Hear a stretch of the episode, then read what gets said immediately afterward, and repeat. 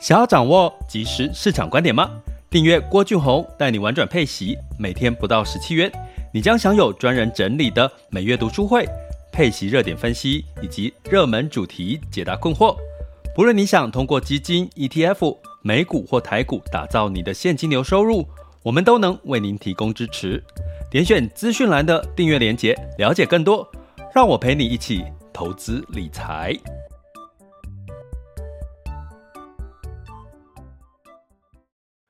各位亲爱的学员以及听友们，大家早上好、中午好、下午好、晚上好。今天是二零二三年的十月二十五日了。那中午的时间，呃，也来到了这个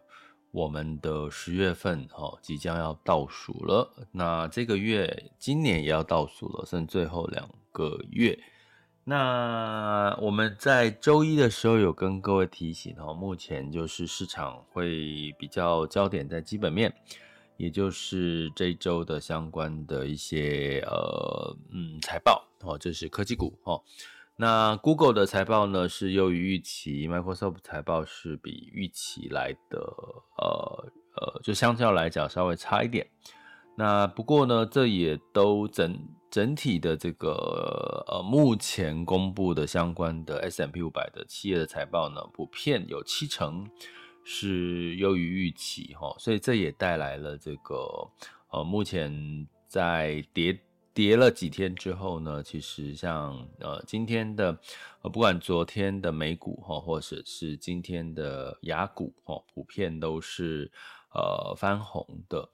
那尤其是哦，大家可以留意一件事情哦，什么地方翻红特别明显，那就是那个地方通常它的这个景气的呃基本面哦，复苏的力道是比较明确的哈。所以呢，呃，第四季走基本面，那接下来呢，你们应该有感觉到，好像开始陆续收收到双十一的这个呃促销活动。哦，最近这两天收到很多，因为就开始在预热了哈。现在才十月二十四、二十五，那双十一的时候，呃，通常哦，我会特别留意，是因为通常双十一它的销售的折扣是最多的，呃，也是应该是很多厂商要清库存的时候啦。所以如果大家有这个想要买东西，可以利用双十一来做一个捡便宜哈。那不过呢，目前看起来哈，这个双十一的这个呃整体的力道哈，这个是比较嗯没有那么强，尤其是在中国的呃消费的信心。可是呢，在其他的呃地方可能不一样哦，就是复苏的力道不同哦。那也因为哈，这个大家知大家知道嘛，到年底就是很多在。消费哦，消费的行销活动啊，消费的诱因啊，好多人都想要买东西的那个欲望哦，真的是比呃上半年可能会多更多哦，因为又在打折，所以呢，基本上呢，我们可以看到的是这个，哎、有有人呐，哈，有这个呃朋友，我来问我说。哎，那我现在是不是可以这个借钱来投资？吼，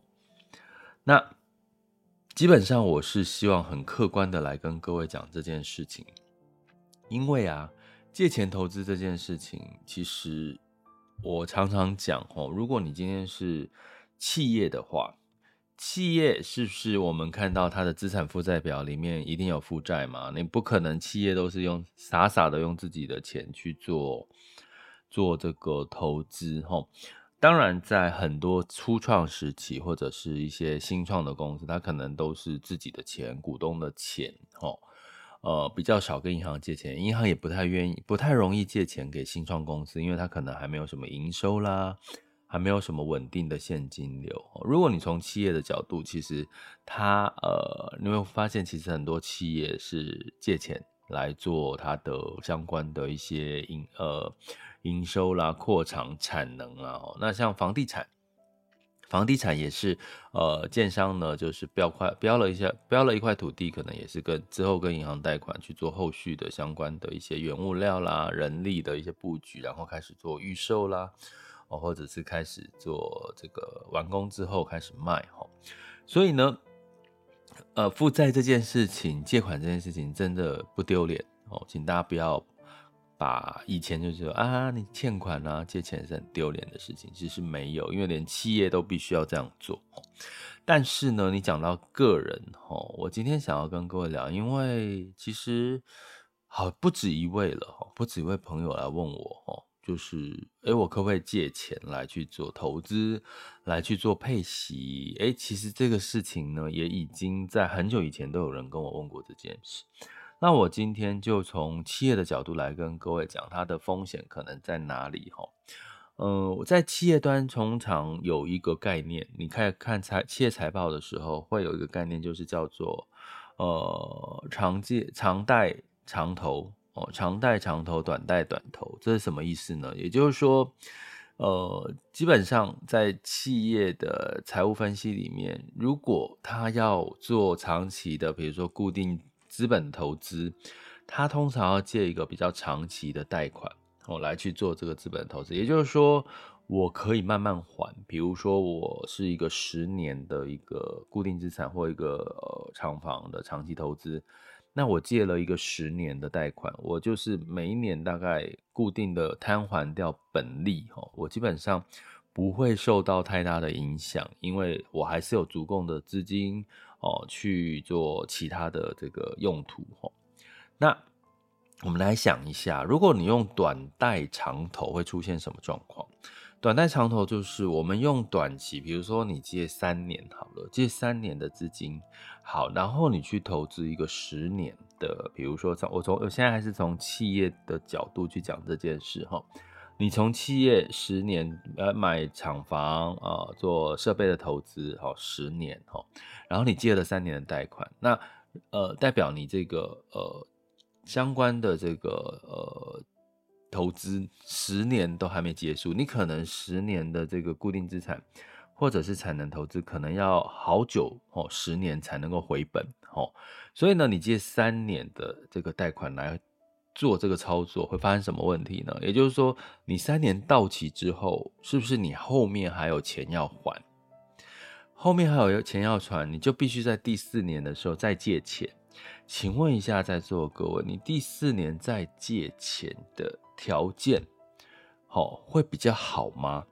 诶，那个时候的时空背景可能，诶，比如说景气不好，或者是你的营收突然短期之内有一些可能没有，嗯，没有成长，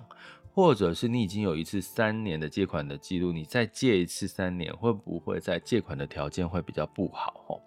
所以基本上在短期贷款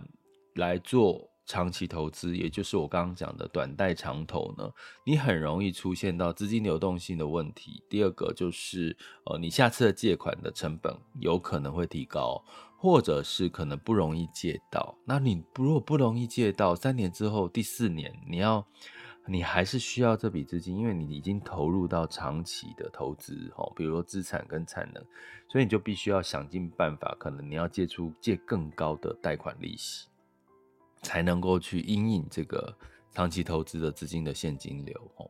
所以呢，呃，在企业我们通常在分析财务分析的时候，我们通常会看，如果一家公司如果太多的短贷长投，也就是说，他用很多短期的贷款，然后去做长期的投资，你就要留意这家公司的流动性风险，可能未来还不起这个长期投资的这个相关的成本的，呃，或现金流都拿去。去还这些成本，哦，导致没有办法什么再次的扩张产能，或者是再投资，或者是分红给股东，所带来对股价的一些影响。那回过头来，我们讲，如果对个人呢，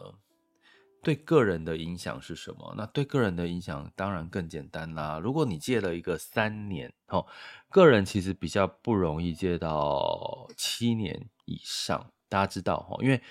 大家知道。短期贷款跟长期贷款，其实短期贷款的利率通常比较低，长期贷款，比如说五年、七年的贷款，它利率通常比较高。为什么？因为三年的风险是比七年的风险比较可以控制。也就是说，未来三年发生什么事情，可能在银行端比较容易控制。所以通常短年期的贷款它的利率比较低，长年期的贷款利率其实是比较高的吼。所以呢，也就是说，很多人会习惯，包含企业，他可能会考虑短期贷款，是因为利率比较低。好，那我讲回个人哈，如果你今天因为诶现在短期贷款利率很低，我借个三年，然后去做什么？我举个例，去做配息。请问在座各位，你买你做配息，你是做长期还是短期？好，我讲两个方向。如果你做配息变长期，那不就是回到我刚刚讲的企业借短？哦，借短贷，然后短贷长投，所以你三年到了，你的钱还在资市场上面投资，那你要怎么办？第四年你就必须要怎么再去这个呃借款，再去借款。如果你旧的贷款可能还没有办法还，哦，你可能会出现什么问题？你的再次第二次的借款可能就。条件不好，或者是我刚刚讲的，你的财务状况呢，可能没有像三年前那么好，或者是贷款利率又提高了，那你其实成本就垫高了吼。所以同样反映到个人，如果你借短，哦，短贷长投，你一样会面临的风险就是成本垫高、流动性增加，或者是贷不到，造成你要把你原本的长期投资可能还没有回本哦，可能还突然短期之之间是亏损的，你就必须要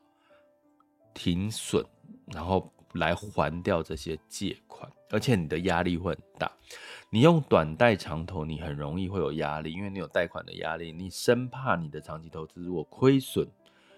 波动过高、亏损，你会觉得压力很大，你会造成你又做出恐慌、错误的决策。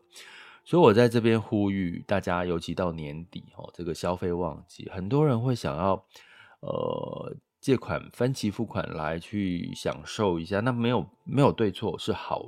呃，只要自己开心就好。因为我刚刚讲说，企业呢也一样哦，它呃一般我们讲企业的负债比大概来到五成上下，都还算是合理健康的。所以如果你今天个人来讲的话，如果你去做这件事情的话，诶，有一些些的贷款，有一些些的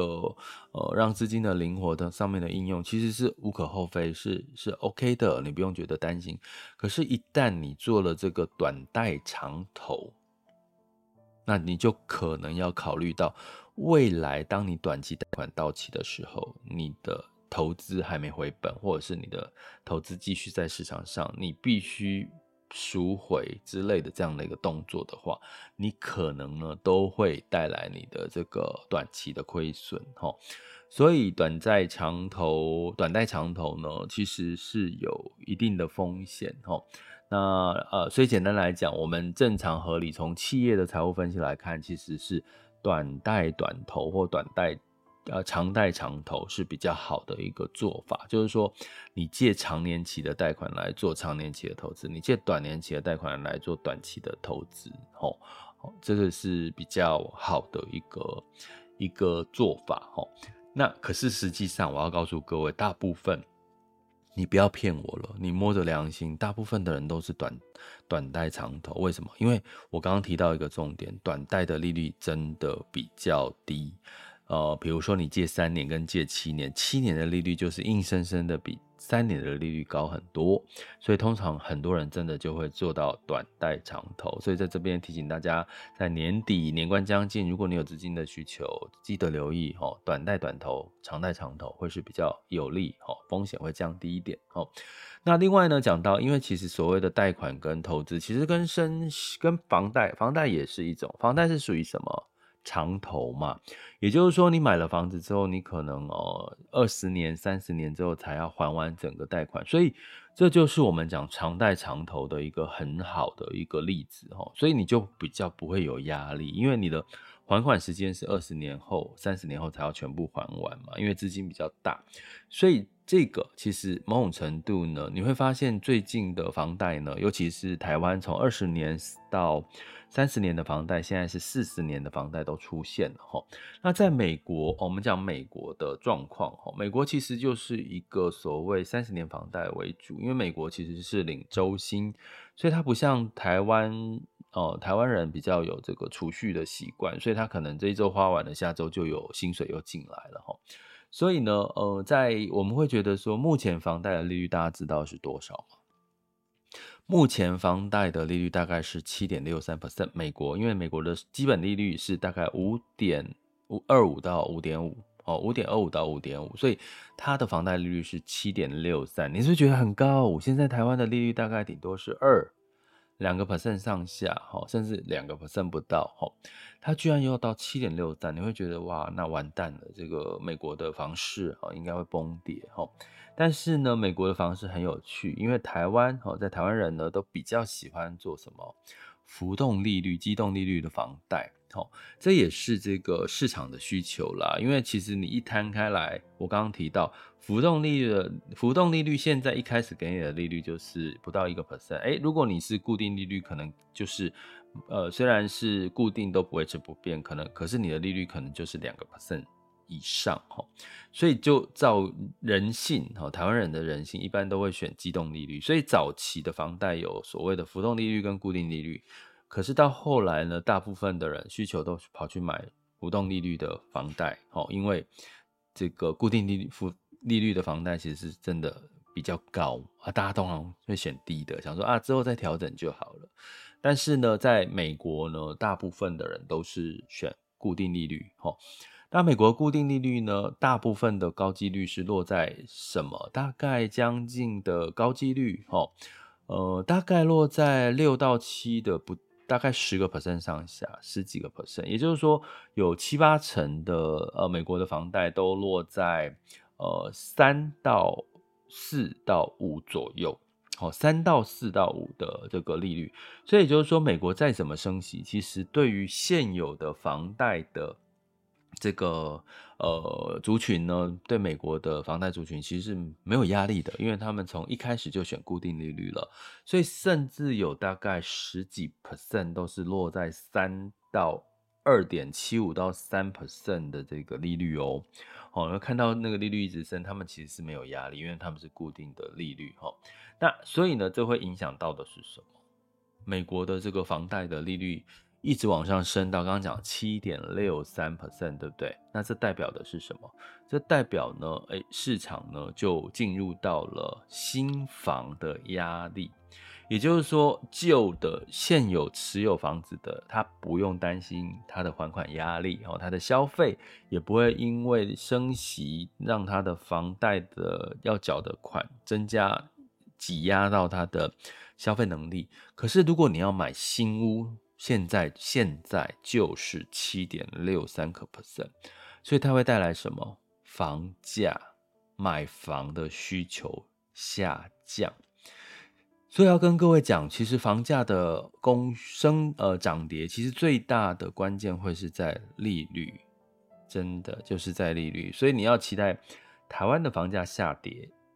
真的就是等利率，要不然就是地缘政治的风险。好。好，就是所谓的系统风险，好，所以呢，在这样子的一个情况之下呢，所以我们就可以好理解，呃，房贷，美国的房市其实短期之内并没有受到影响，可是如果美国高利率哈持续降不下来呢，它就会对于新屋的需求会降温。目前看到的这个房价指数，在美国房价指数，其实在从十一到这个呃，今年的十月十一十呃，已经开始哈，已经预期到房价指数在往下走了。估计到明年开始降息的时候，房价才才有机会再往慢慢的往上走哈。那但是呢，目前的美国房市呢，可能看起来是有点呃，没有太大的降幅，因为其实现在。房屋的空屋率，我们看到美国的在目前为止的房屋空屋率仍然偏低，哈，所以目前市场预期，美国房价虽然需求已经降低了，也价格也降低，哈，需求也降低，可是，诶，可能降低的幅度不会太高。那反映到我们如果在投资端，如果有人投资到 REITs，哦，就是不动产的这个这个相对的这个呃租金收入的这个商用不动产的这个呃投资标的的话，哎，这几天这这一两个月的确是有修正，就是呼应到我刚刚讲的新屋旧的好房贷没有被受到高利率的影响，可是新的你现在新买房，现在的利率是七点，贷款利率是呃房贷利率七点六三 percent。那当然就会影响到新屋的这个销售，甚至影响到新屋销售转嫁的这个成本到租金收入上面哈。所以呢，短期的这个不动产的这个前景可能会受到一些压抑啊。两个压抑，一个就是高利率，第二个就是我们刚刚提到的这个供需可能会在高利率高高利率的降不下来的情况下，新屋的销售的这个压力。会下降，哦，这个房价就会下跌一些，哦，所带来的 REITs 也比较偏弱。但是到明年的降息的开始，可能对新屋开工，哦，或者是新屋的销量，因为它成本稍微下降了，可能就反而会是另外一个光景了，哈。所以很有趣，对不对？其实有时候。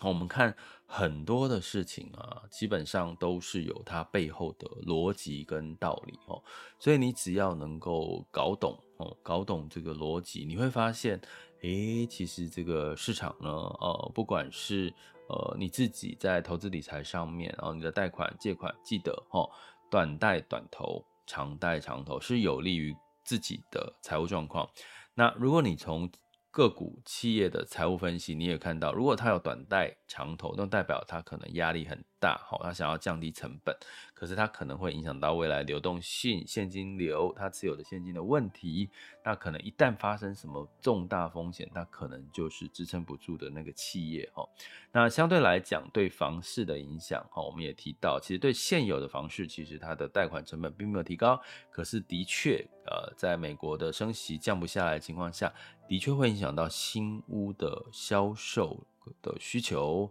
但是这个情况可能慢慢的，一到明年的下半年，有可能就会呃不会有那么大的压力了，因为美国的基本面经济其实都还是相对还是不错的哈。好，所以呢，这就是我们要来去留意的一件事情喽。好，那提供给各位参考。想要掌握即时市场观点吗？订阅郭俊宏带你玩转配息，每天不到十七元，你将享有专人整理的每月读书会、配息热点分析以及热门主题解答困惑。不论你想通过基金、ETF、美股或台股打造你的现金流收入，我们都能为您提供支持。点选资讯栏的订阅链接，了解更多。让我陪你一起投资理财。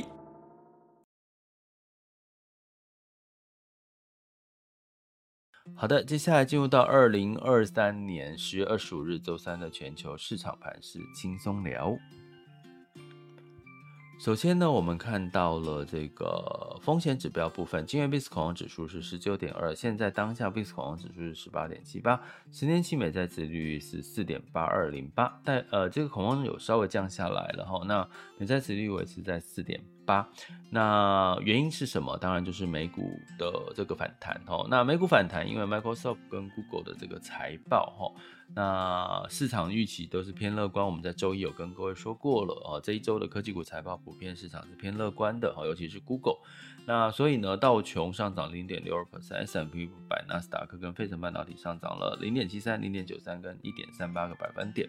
那在欧股的部分呢，一样哈，也是跌了几天之后上涨哈。那尤其是矿业股的强劲。泛欧六百上涨零点四四 percent，英德法分别上涨零点二、零点五四跟零点六三个百分点。那在雅股的部分呢，普遍也是呃，因为美股收红的反弹哈。那在这个这个周二哈，是日经二五上涨零点二，普遍都是雅股都是上涨不到一个 percent 哈。那在这个恒生呃跟港股的部分是下跌不到一个 percent 哈。我们来看一下目前最新的。